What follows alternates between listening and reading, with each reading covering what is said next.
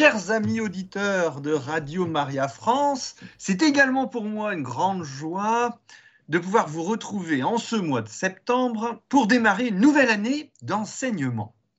Après euh, plusieurs années maintenant déjà consacrées à l'histoire de l'Église en général ou à l'histoire de l'Église en France. Et je vous conseille, euh, si vous pouvez, d'aller euh, sur le site de Radio Maria France pour écouter les, les podcasts. Nous vous proposons une petite histoire de la papauté, la plus ancienne institution occidentale depuis 20 siècles, depuis que Simon, Pierre, Saint Pierre, le premier des apôtres, est venu à Rome et que ses successeurs ont relevé l'héritage de sa mission, l'Église, notre Église romaine, a connu un destin exceptionnel et fascinant.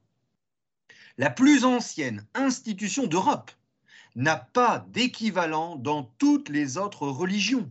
Elle est un des trésors spécifiques à notre catholicisme, c'est une de nos perles.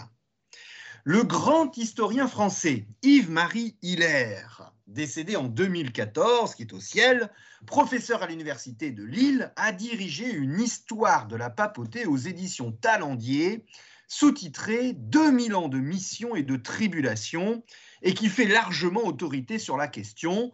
C'est un petit conseil de lecture, je me suis largement inspiré je rends hommage à ce grand historien que j'ai eu la chance d'écouter euh, en, vrai euh, sur l'île. Dans son introduction, euh, le professeur Yves-Marie Hilaire cite cette observation d'Ernest Renan. Rome ne se douta guère, le jour où Saint-Pierre y mit le pied, que le pauvre Syrien qui venait d'entrer dans ses murs prenait possession d'elle pour des siècles.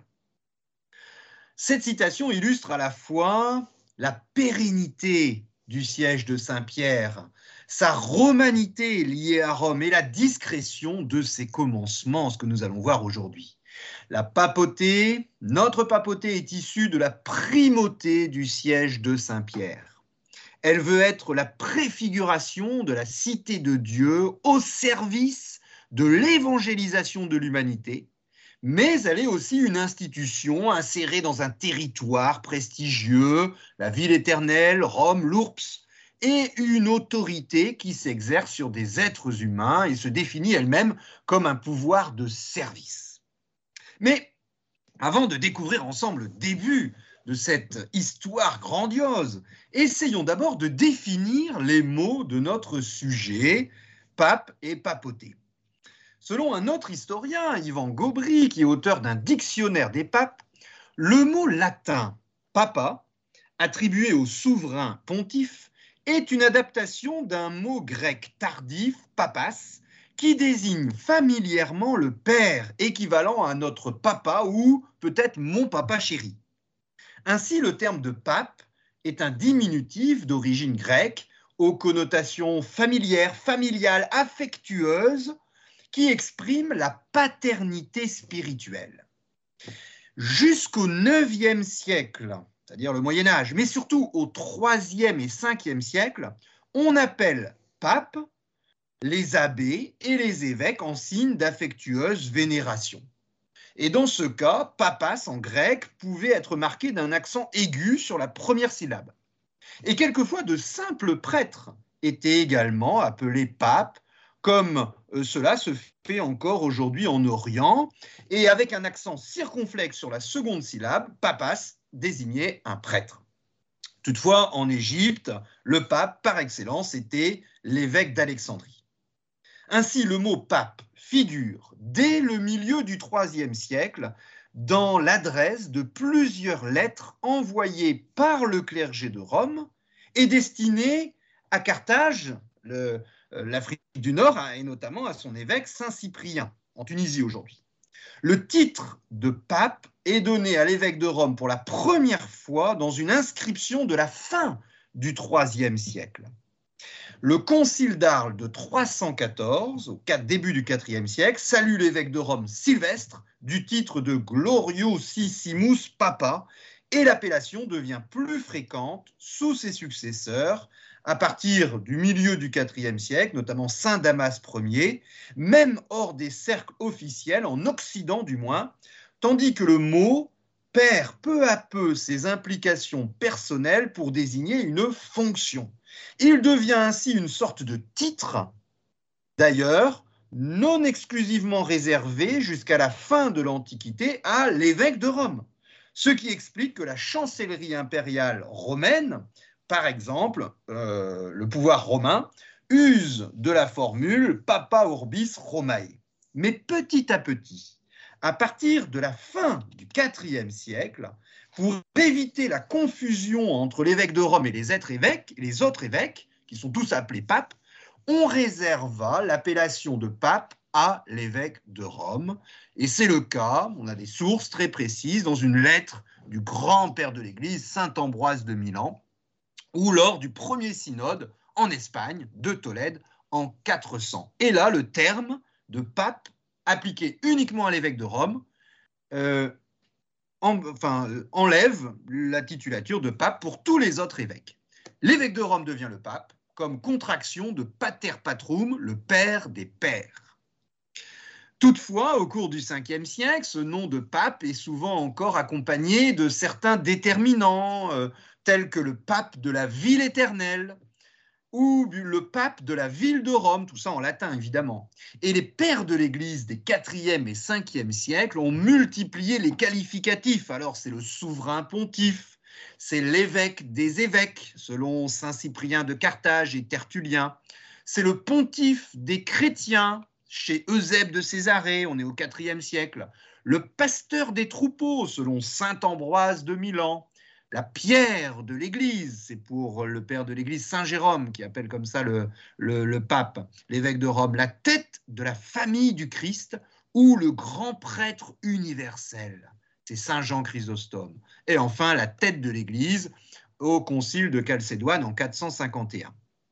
Au VIe siècle, dans les années 500, après la chute de l'Empire romain d'Occident en 476, qui marque la fin de l'Antiquité et le début du Moyen Âge, le mot pape, le terme de pape, devient dans les documents officiels, sauf exception de plus en plus rare, le titre distinctif de l'évêque de Rome. Résumons-nous, le mot d'origine grecque pape signifie mon père spirituel, et au départ, il est largement utilisé pour désigner un prêtre, un abbé ou un évêque, et il faut attendre le IIIe siècle pour qu'il désigne l'évêque de Rome dans les sources, et il faut attendre le VIe siècle, au début du Moyen Âge, pour que l'évêque de Rome soit presque le seul évêque à être appelé pape.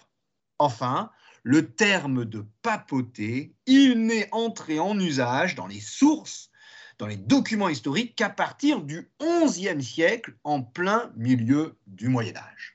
Voilà pour la, chronologie des mots, mais évidemment, vous vous en doutez, euh, même si euh, du 1er au 3e siècle, on dans les sources, on n'appelait pas le pape le pape, pour que ce soit plus simple, je parlerai du, pape ou de, l'évêque de Rome, évidemment. Alors, après avoir tenté de, de retracer cette petite histoire des mots, commençons ensemble cette histoire de la papauté par une première émission consacrée à ses origines intitulé De Saint-Pierre à Saint Calix Ier, le 16e pape qui a vécu au IIIe siècle. Et ça va me permettre de faire deux biographies sur Saint-Pierre et Saint Calix Ier, qui sont des personnages tout à fait extraordinaires.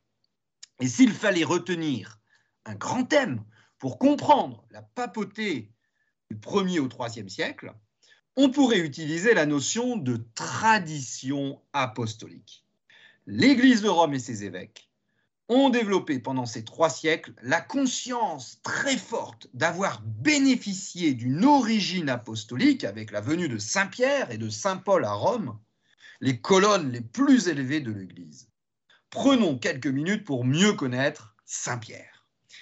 Les écrivains de l'Antiquité, en écho aux attaques des polémistes païens qui euh, n'ont eu de cesse de souligner le paradoxe que constituait au regard des valeurs dominantes des sociétés antiques le choix fait par Jésus de Nazareth de confier sa prédication à de simples pêcheurs de Galilée, alors que normalement ça devait être des, euh, des grands intellectuels ou bien alors des personnages, des gouverneurs qui ont un pouvoir politique, mais là de simples pêcheurs.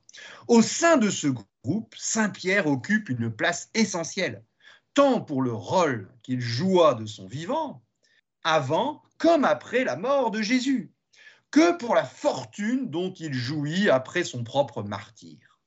Originaire de Bethsaïda, une petite cité aux confins septentrionaux au nord de la mer de Galilée, à l'est du Jourdain, appartenant à la tétrarchie de, de Philippe, Saint Simon ou Siméon est le fils d'un certain Jonas et a pour frère Saint André qui porte un nom grec. Ce, nom grec témoigne des mélanges culturels à l'œuvre dans cette région. Les deux frères sont pêcheurs et se sont associés à deux autres frères, Saint Jean et Saint Jacques. Saint Simon est marié et réside ordinairement à Capharnaüm, au bord du lac. Juif, Saint Simon a peut-être subi, Saint Pierre hein, a peut-être subi par l'intermédiaire de son frère l'influence de la prédication de Saint Jean-Baptiste avant de suivre Jésus, son contemporain. Dans le groupe des douze, il tient une place prééminente.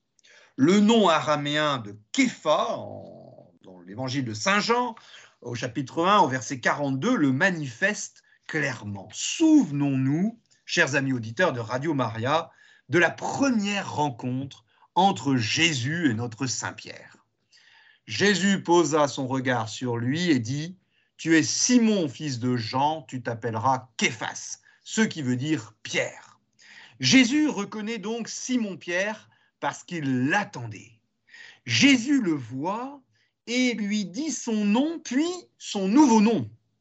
Si donc, chers amis auditeurs, nous cherchons Jésus aujourd'hui, n'oublions pas que c'est toujours lui le premier qui nous a cherchés. Et ce regard divin de Jésus transperce l'âme de Saint Pierre. Jésus y voit une grandeur qui placera Saint Pierre à la tête de toute l'Église. Et en donnant à Simon ce nom nouveau et symbolique, Jésus nous invite à y voir une sorte de sacrement où sa parole, vivante et efficace, présage la réalisation ultérieure de ce qu'elle signifie. Ce titre de Képhas, qui veut dire Pierre, est donné dans l'Ancien Testament à Dieu lui-même. C'est Dieu qui est le rocher d'Israël, comme le chante David dans le psaume 73. Ici encore, le symbole est parlant. À partir de la réalité physique, solide, inébranlable du roc. Si le Christ est lui-même la pierre et le fondement de toute l'alliance, c'était à titre divin. Le mystère est donc plus étonnant encore qu'un homme reçoive une telle fonction. Mais il est notable que d'après l'évangéliste Saint Jean, Jésus annonce à Saint Pierre son rôle dès la première rencontre. Et dans l'évangile de Saint Matthieu au chapitre 16, aux environs de Césarée de Philippe, alors que Saint Pierre vient de répondre à Jésus qu'il était le Christ, le Fils du Dieu vivant, Jésus lui dit, tu es Pierre, et sur cette pierre je bâtirai mon Église, et la puissance de la mort ne l'emportera pas sur elle. Jésus s'était déjà proclamé comme pierre angulaire, comme rocher d'Israël, c'est-à-dire comme Dieu lui-même. Mais ici, Jésus institue Saint Pierre comme fondement qui demeure après que lui-même sera remonté au ciel à sa place et tenant sa place à la fois assise, première et inébranlable sur laquelle toute l'Église repose et vicaire du Christ. L'Église est de Dieu et un Dieu. L'Écriture sainte utilise deux types d'images pour révéler la réalité mystique de l'Église. D'une part, l'Église est édifice, corps ou vigne, une et bien intégrée que euh, Jésus construit. Sur cette bière, je bâtirai mon Église. Et d'autre part, l'Église est aussi personnalisée comme épouse de Jésus ou peuple de l'Alliance. Jésus a aimé l'Église, il l'a fait son épouse.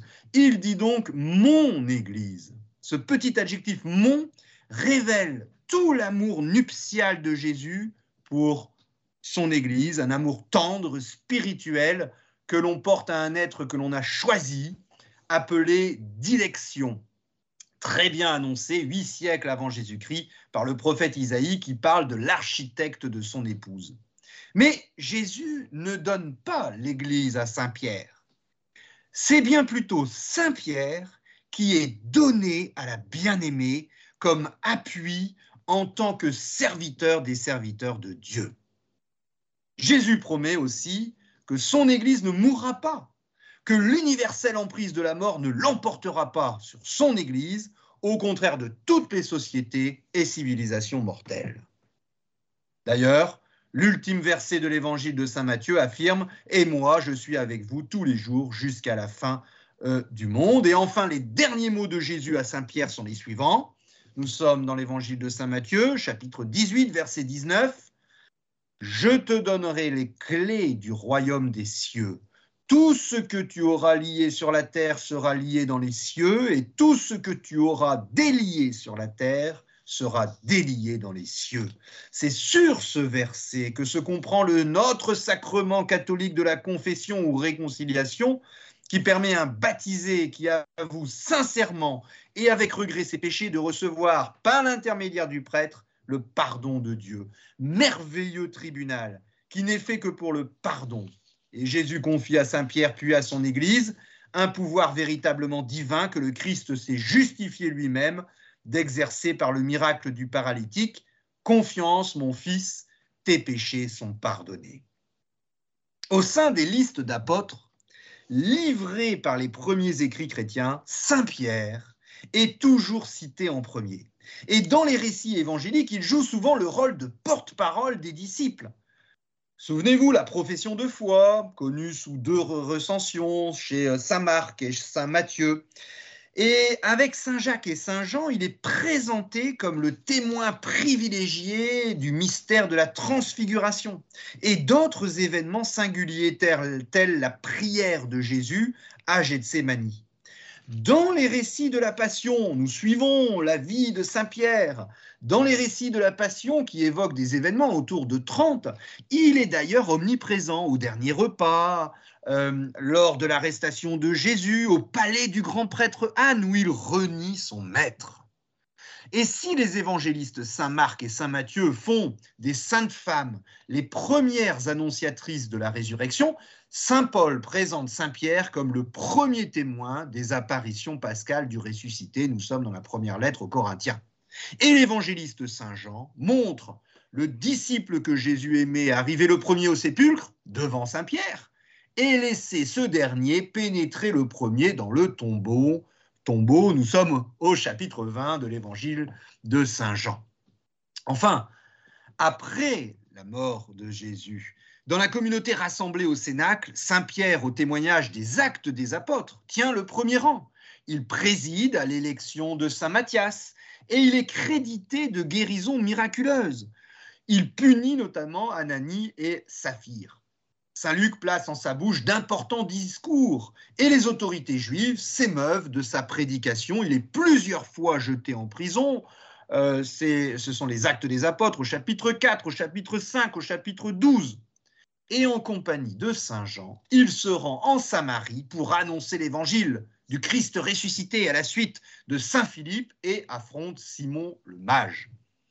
Il est aussi à Lydda, Jaffa, Césarée-sur-Mer, confronté aux difficultés de la mission aux gentils, aux non-juifs et aux controverses qu'elle suscite parmi les disciples de Jésus. Et à la différence de Saint Jacques, un cousin de Jésus, qui assume un rôle de plus en plus important dans la communauté de Jérusalem, Saint Pierre soutient qu'il est possible de dispenser les païens convertis de l'observance des obligations alimentaires prescrites par la loi juive, c'est le chapitre 10 des Actes des Apôtres. À la fin des années 40, lorsque, à la suite de désaccords réitérés, répétés, une réunion a lieu à Jérusalem et une discipline commune à l'égard des gentils est définie, c'est le chapitre 15 du livre des Actes, Saint Pierre rencontre de nouveau Saint Paul, 14 ans après avoir fait sa connaissance. Et là, je terminerai là-dessus avant de, euh, de, euh, faire une petite respiration musicale. Peu de temps après, Saint-Pierre est à Antioche où une dispute les oppose, Saint-Pierre et Saint-Paul. En effet, Saint-Pierre, cédant aux instances de Saint-Jacques et de ses partisans, refuse de prendre ses repas avec des chrétiens incirconcis et suscite les reproches de Saint-Paul. Et après cet épisode, la figure de Saint-Pierre sombre dans l'obscurité, au milieu des années 50, Saint Paul évoque un parti de Saint Pierre à l'œuvre à Corinthe et à une date inconnue, très probablement postérieure à la lettre que Saint Paul adresse aux Romains, entre 55 et 58, euh, nous allons découvrir l'entrée et l'arrivée de Saint Pierre euh, à Rome. Chers amis auditeurs de Radio Maria, nous sommes dans ce premier numéro de votre histoire de la papauté et dans cette première émission de l'année, nous essayons de mieux comprendre les origines de, euh, la papauté du euh, premier, de, premier siècle de Saint-Pierre jusqu'au pape Saint Calix Ier avant la petite respiration musicale, euh, nous avions évoqué la vie de, Saint-Pierre qui euh, va finir évidemment euh, à Rome. Alors, lorsqu'il parvient à Rome, on ne sait pas exactement d'ailleurs la date, il y a déjà des chrétiens à Rome. En effet, dès 41 ou 49, l'empereur Claude, par une mesure qui n'avait rien d'exceptionnel pour la période, expulsa de la ville, je cite, les Juifs qui excitaient des troubles à l'instigation de Chrestus. C'est Suétone, un grand euh, auteur romain, dans la vie de Claude. On peut en conclure que dès cette date, les années 40, l'évangile du Christ Jésus avait atteint la capitale de l'Empire romain, et ça se passait mal, évidemment, ce sont les persécutions.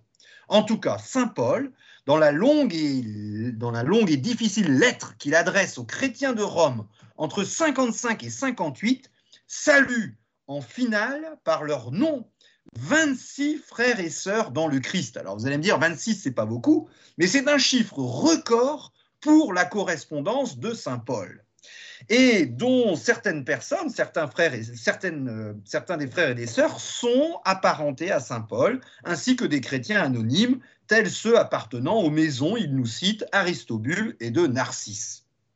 L'Église a donc bien été plantée dans la ville de Rome.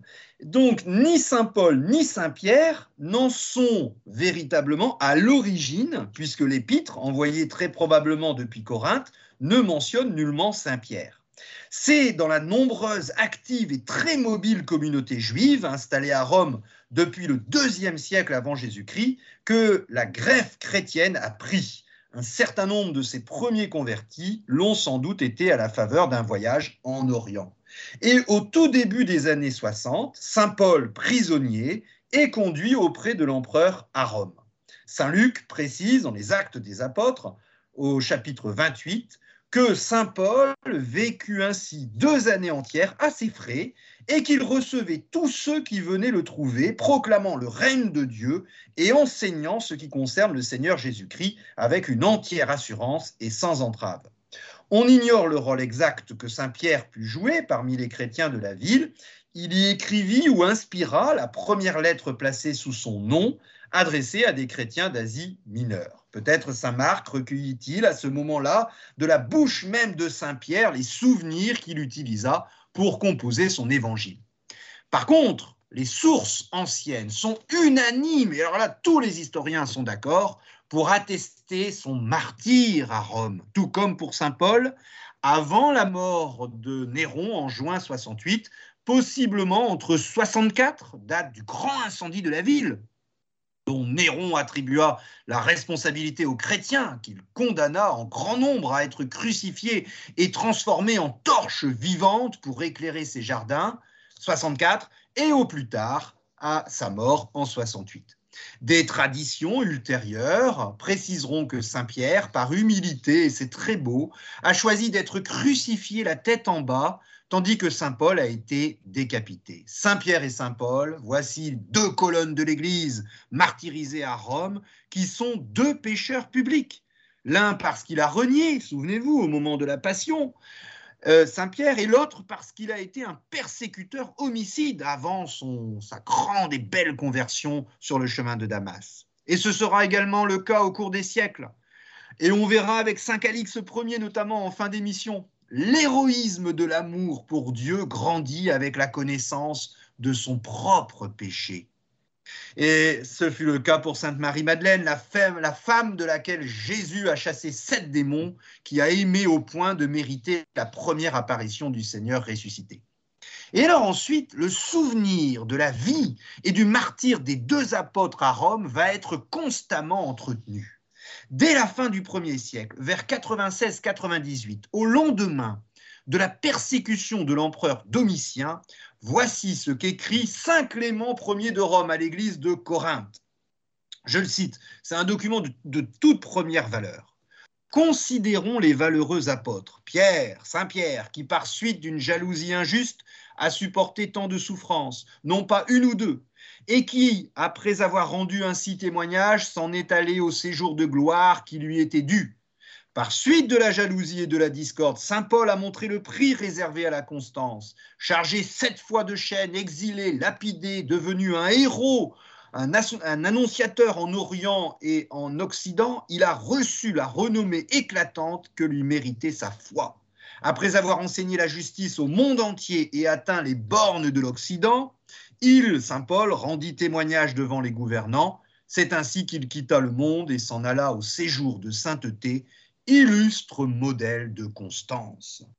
Considéré selon la tradition comme le quatrième pape, fêté le 23 novembre, Saint Clément Ier serait né à Rome et, un des disciples de Saint Pierre et de Saint Paul. Et d'après les actes de son martyr, l'empereur Trajan le fit arrêter et envoyer aux mines de Chersonèse. Puis, apprenant l'autorité qu'il déployait là-bas, convertissant même une partie des habitants, il ordonna de le noyer, et il fut jeté à la mer avec une encre au cou. Mais ce lien entre le pape et son Église de Rome et les deux apôtres, Saint Pierre et Saint Paul, est également confirmé par des évêques non romains d'Orient comme d'Occident. Citons la lettre de l'un des premiers pères de l'Église, Saint Ignace, l'évêque d'Antioche, fêtée le 17 octobre, adressée aux Romains sur le chemin de son martyr justement à Rome, écrite vers les années 110 qui fait référence évidemment à Saint Pierre et Saint Paul. Et vers la fin du IIe siècle, on rencontre le témoignage le plus connu, celui de Saint Irénée de Lyon, évêque, martyr et docteur de l'Église, qui fait remonter explicitement la communauté romaine à Saint Pierre et à Saint Paul. Enfin, aux environs de 200, le prêtre romain Gaius va plus loin et, selon un écrivain du IVe siècle, peut montrer les trophées des apôtres. Si tu veux aller au Vatican ou sur la route d'Ostie, nous dit ce prêtre romain, tu trouveras les trophées de ceux qui ont fondé cette église. Les dégagements archéologiques opérés dans les années 1940 sous le pavement des grottes vaticanes ont conduit à mettre en évidence un édicule assignable à la fin du IIe siècle, à l'époque du prêtre Gaius, que l'on a généralement identifié au trophée de Gaius et que les Romains du IVe siècle tenait assurément pour servir d'écrin à la tombe de Saint-Pierre. En 258 est attestée pour la première fois, un 29 juin, la célébration commune du martyr des deux apôtres, associés le même jour dans le témoignage suprême.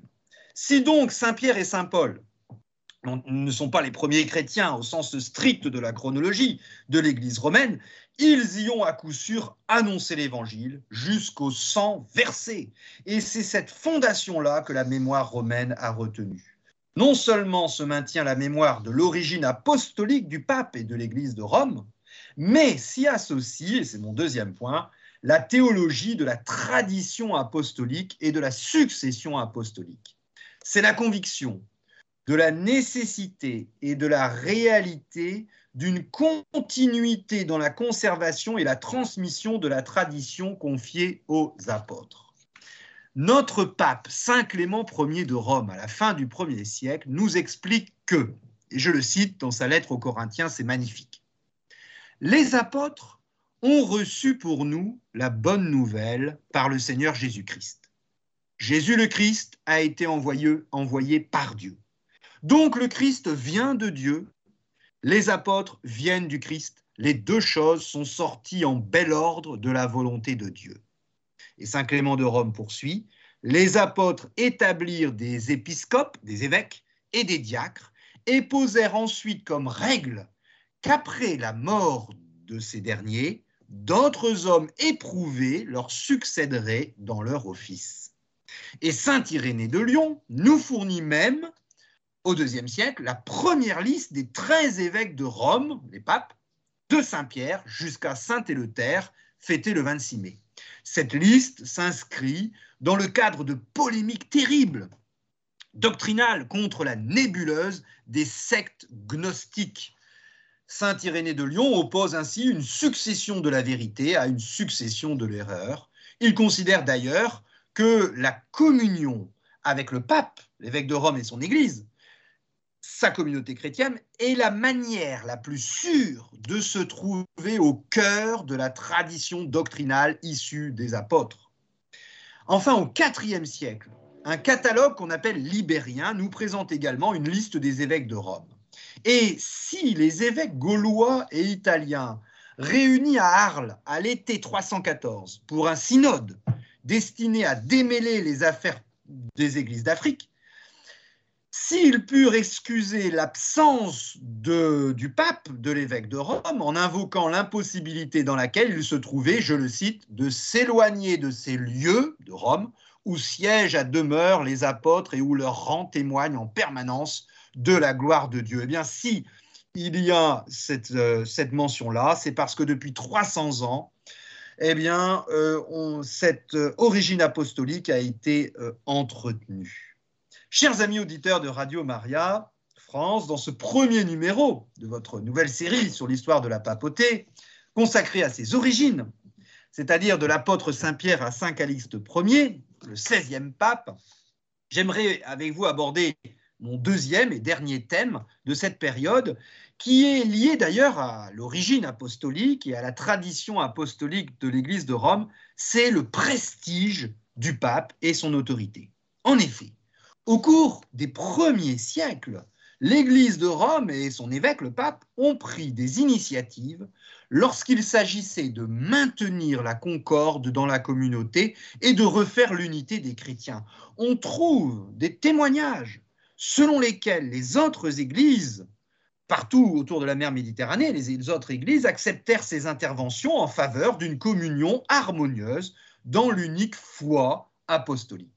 Saint Irénée de Lyon, qui réprimanda le pape Saint Victor Ier, qui avait un caractère un peu radical et qui voulait obliger toutes les églises à célébrer la solennité de Pâques le dimanche, il va le réprimander, mais il reconnaît son autorité. Évidemment, ces premières manifestations de l'autorité romaine du pape provoquèrent également des premières résistances et des contestations internes et externes. Au IIIe siècle, deux schismes sont à déplorer opposant l'évêque de Rome à un antipape, c'est-à-dire à une personne qui a pris le nom de pape et en a exercé ou prétendu exercer les fonctions sans fondement canonique, non régulièrement élu. C'est un pape non reconnu par notre Église catholique. Et il s'agit du pape Saint Calix Ier face à l'antipape Hippolyte et puis Saint Corneille, fêté le 14 septembre, face à l'antipape Novatien. Une grande polémique à l'échelle de toutes les églises chrétiennes eut lieu au milieu du IIe siècle, donc ça c'était les contestations internes hein, dans Rome, mais eut lieu au milieu du IIe siècle, provoquant la rupture de communion entre le pape, l'évêque de Rome, Saint Étienne Ier, le 23e pape, qui est fêté le 2 août, et puis l'évêque de Carthage, Saint Cyprien, fêté le 14 septembre. Et entre les saints, quelquefois, ça chauffait un peu. La dispute reposait sur la question de la réintégration des chrétiens baptisés par les schismatiques. La tradition romaine, identique à celle des églises de Palestine ou d'Égypte, voulait qu'ils ne fussent point rebaptisés, mais que simplement on leur imposât les mains. En Afrique, comme en Syrie ou en Asie mineure, le baptême devait être réitéré, refait. Et si Saint Cyprien reconnaissait la primauté de Saint Pierre, cela ne signifiait pas pour autant la ratification de toutes les prétentions romaines. Mais le martyr de Saint Étienne Ier en 257, le pape, suivi de celui de Saint Cyprien l'année suivante, apaisa la controverse. Alors je voudrais terminer cette première émission sur peut-être le seul pape du 1er au 3e siècle qui présente pour nous un visage consistant, à part évidemment Saint-Pierre, c'est Saint Calixte Ier, fêté le 14 octobre. Ironie de l'histoire, il nous est mieux connu que ses prédécesseurs ou ses successeurs grâce aux écrits de son adversaire, l'antipape Hippolyte. Esclave chrétien d'un certain Carpophore un affranchi impérial. Lui-même sans doute chrétien, Saint Calix Ier reçut de son maître une petite somme d'argent qu'il fit fructifier, qu'il fit augmenter en exerçant le métier de changeur banquier sous le règne de l'empereur Commode. Nous sommes entre 180 et 192. Les dépôts confiés par des veuves ou des chrétiens et peut-être également des juifs affluèrent. Mais au bout d'un moment, notre futur pape, qui est euh, esclave, hein, qui a démarré tout en bas, Saint Calix Ier, cessa de les restituer à ses clients. Faillite ou escroquerie, toujours est-il qu'il chercha à s'enfuir, fut rattrapé, emprisonné par son maître, jusqu'au jour où il fut acculé, obligé à rembourser ses dettes. Incapable d'y parvenir, il se rend alors dans une synagogue, un jour de Shabbat, peut-être pour y relancer quelques-uns de ses débiteurs. Il fit du scandale si bien que le préfet de la ville, en fonction entre 185 et 189, on a son nom, Fusianus, qui est l'autorité suprême de la ville de Rome, le fit flageller avant de l'expédier aux mines de Sardaigne. Il retrouva là d'autres chrétiens condamnés eux aussi aux travaux forcés. Vous imaginez le futur saint pape. Or, l'évêque Victor, communiqua la liste des chrétiens relégués en Sardaigne à la concubine de l'empereur, Marcia, qui avait des sympathies chrétiennes. Et la concubine de l'empereur obtient leur grâce et notre futur Saint Calix Ier, notre pape, réussit à en bénéficier. Et là, il est recueilli par les chrétiens. De retour en Italie, il devient diacre grâce au pape Saint Zéphirin, fêté le 20 décembre, qui le prépose, qui le nomme au cimetière. La communauté chrétienne romaine se dotait, comme d'autres églises, d'aires funéraires propres à faciliter l'ensevelissement des pauvres morts. Et les archéologues ont identifié ces, ces, cimetières au sein de l'actuelle catacombe qu'on appelle depuis euh, la catacombe de Saint-Calixte. La générosité de riches particuliers permit la multiplication de ces cimetières et le soin des morts n'était que l'une des activités charitables qui mobilisaient l'Église romaine. Il lui fallait en effet non seulement envoyer des secours aux églises affligées, même les plus éloignées, comme l'Égypte ou la Cappadoce en actuelle Turquie, mais avant tout s'occuper de la subsistance des pauvres et des veuves. Une lettre du pape Saint Corneille montre pour le milieu du IIIe siècle l'ampleur de la tâche et ça nous fait revivre par le concret euh, l'activité des, papes. Ce ne sont pas moins de 1500 veuves et indigents que la grâce et la philanthropie de Jésus nourrissent tous, nous explique ce pape Saint Corneille. L'évêque de Rome précise également que l'église de Rome, l'église de la ville, comprend 46 prêtres 7 diacres, 7 sous-diacres, 42 acolytes, 52 exorcistes, 52 exorcistes, lecteurs, des lecteurs et puis des portiers. On a pu estimer la taille de l'église de Rome à environ 30 000 chrétiens pour une population totale de la ville aux alentours de 800 000 habitants. On est autour de 4 et la grande originalité de la mission romaine est de s'appuyer sur une subdivision du territoire urbain en districts et sur un clergé nombreux et hiérarchisé. On attribue à l'évêque Saint Fabien, 20e pape, au milieu du IIIe siècle, la distribution aux diacres afin de faciliter l'assistance de sept régions ecclésiastiques. Alors je reviens et je termine pour la vie de Saint Calixte Ier. Après s'être occupé magnifiquement du, cimetière et avoir servi de conseiller à Saint Séphirin, Saint Calixte Ier devient évêque de Rome. Diverses candidatures sont proposées et examinées. L'important est d'obtenir l'accord unanime de l'ensemble de la communauté chrétienne, qui est encore toute petite, qui est perçue comme le signe de la volonté divine. Et en cas de désaccord persistant, la majorité l'emporte au risque d'un schisme, on l'a vu. À moins que le ciel ne fasse connaître son dessein, Et euh, Eusèbe, un écrivain du IVe siècle, rapporte que Saint Fabien, le pape Saint Fabien, fut désigné par une colombe qui vint se poser sur sa tête. La présence d'évêques de passage ou venus en voisin, ils étaient 16 lors de la consécration du pape Saint Corneille, le 21e pape, vers 250, conforte le consensus communautaire. Alors, notre Saint Calix Ier, une fois élu, dut faire face à l'hostilité d'Hippolyte, une sorte d'antipape, même si on n'employait pas ce mot-là à l'époque, et de ses partisans. Et leur affrontement portait sur des questions de théologie trinitaire et sur des points de discipline ecclésiastique. Quelles sont les conditions d'admission à la pénitence et les unions non reconnues par le droit romain? L'évêque et l'évêque de Rome et le pape est dès cette époque un personnage important. Et d'ailleurs, la célébrité du pape, de l'évêque de Rome, attirait sur lui l'attention du pouvoir romain. Et en cas de mesures antichrétiennes locales ou généralisées, je rappelle qu'on est dans le temps des persécutions des chrétiens, l'évêque, et notamment l'évêque de Rome, le pape, était souvent l'un des premiers frappés. Ainsi, Saint Calix Ier mourut, semble-t-il, au cours d'une émotion populaire au Trastevere qui prit les chrétiens pour cible. Il aurait été défenestré, jeté dans un puits et lapidé. Il et c'est comme ça qu'il est devenu saint. Euh, en, confessant sa foi dans la persécution et il a donné son sang, sa vie. L'Église, notre Église catholique, paya au cours du IIIe siècle un lourd tribut aux persécutions. Près de la moitié de ses évêques moururent martyrs ou confesseurs. Saint Calix Ier fut enterré à la hâte au pied de l'escalier donnant accès à la catacombe de Calépote sur la Via Aurelia. Et c'est à ce jour le premier pape, le premier évêque de Rome, dont on ait retrouvé la tombe dans la catacombe appelée aujourd'hui de Saint Calixte sur la voie Appia, qui est l'une des plus grandes de Rome. De Rome. Chers amis auditeurs de Radio Maria, je conclurai euh, cette première émission par une très belle citation de notre pape émérite Benoît XVI sur le rôle, la mission de, euh, de, notre pape et notamment de Saint Pierre.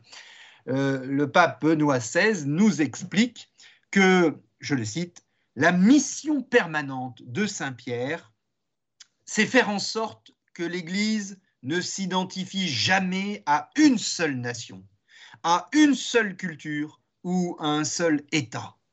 Qu'elle soit toujours l'Église de tous, qu'elle réunisse l'humanité au-delà de toutes les frontières et au milieu des divisions de ce monde, qu'elle rende présente la paix de Dieu, la force réconciliatrice de son amour.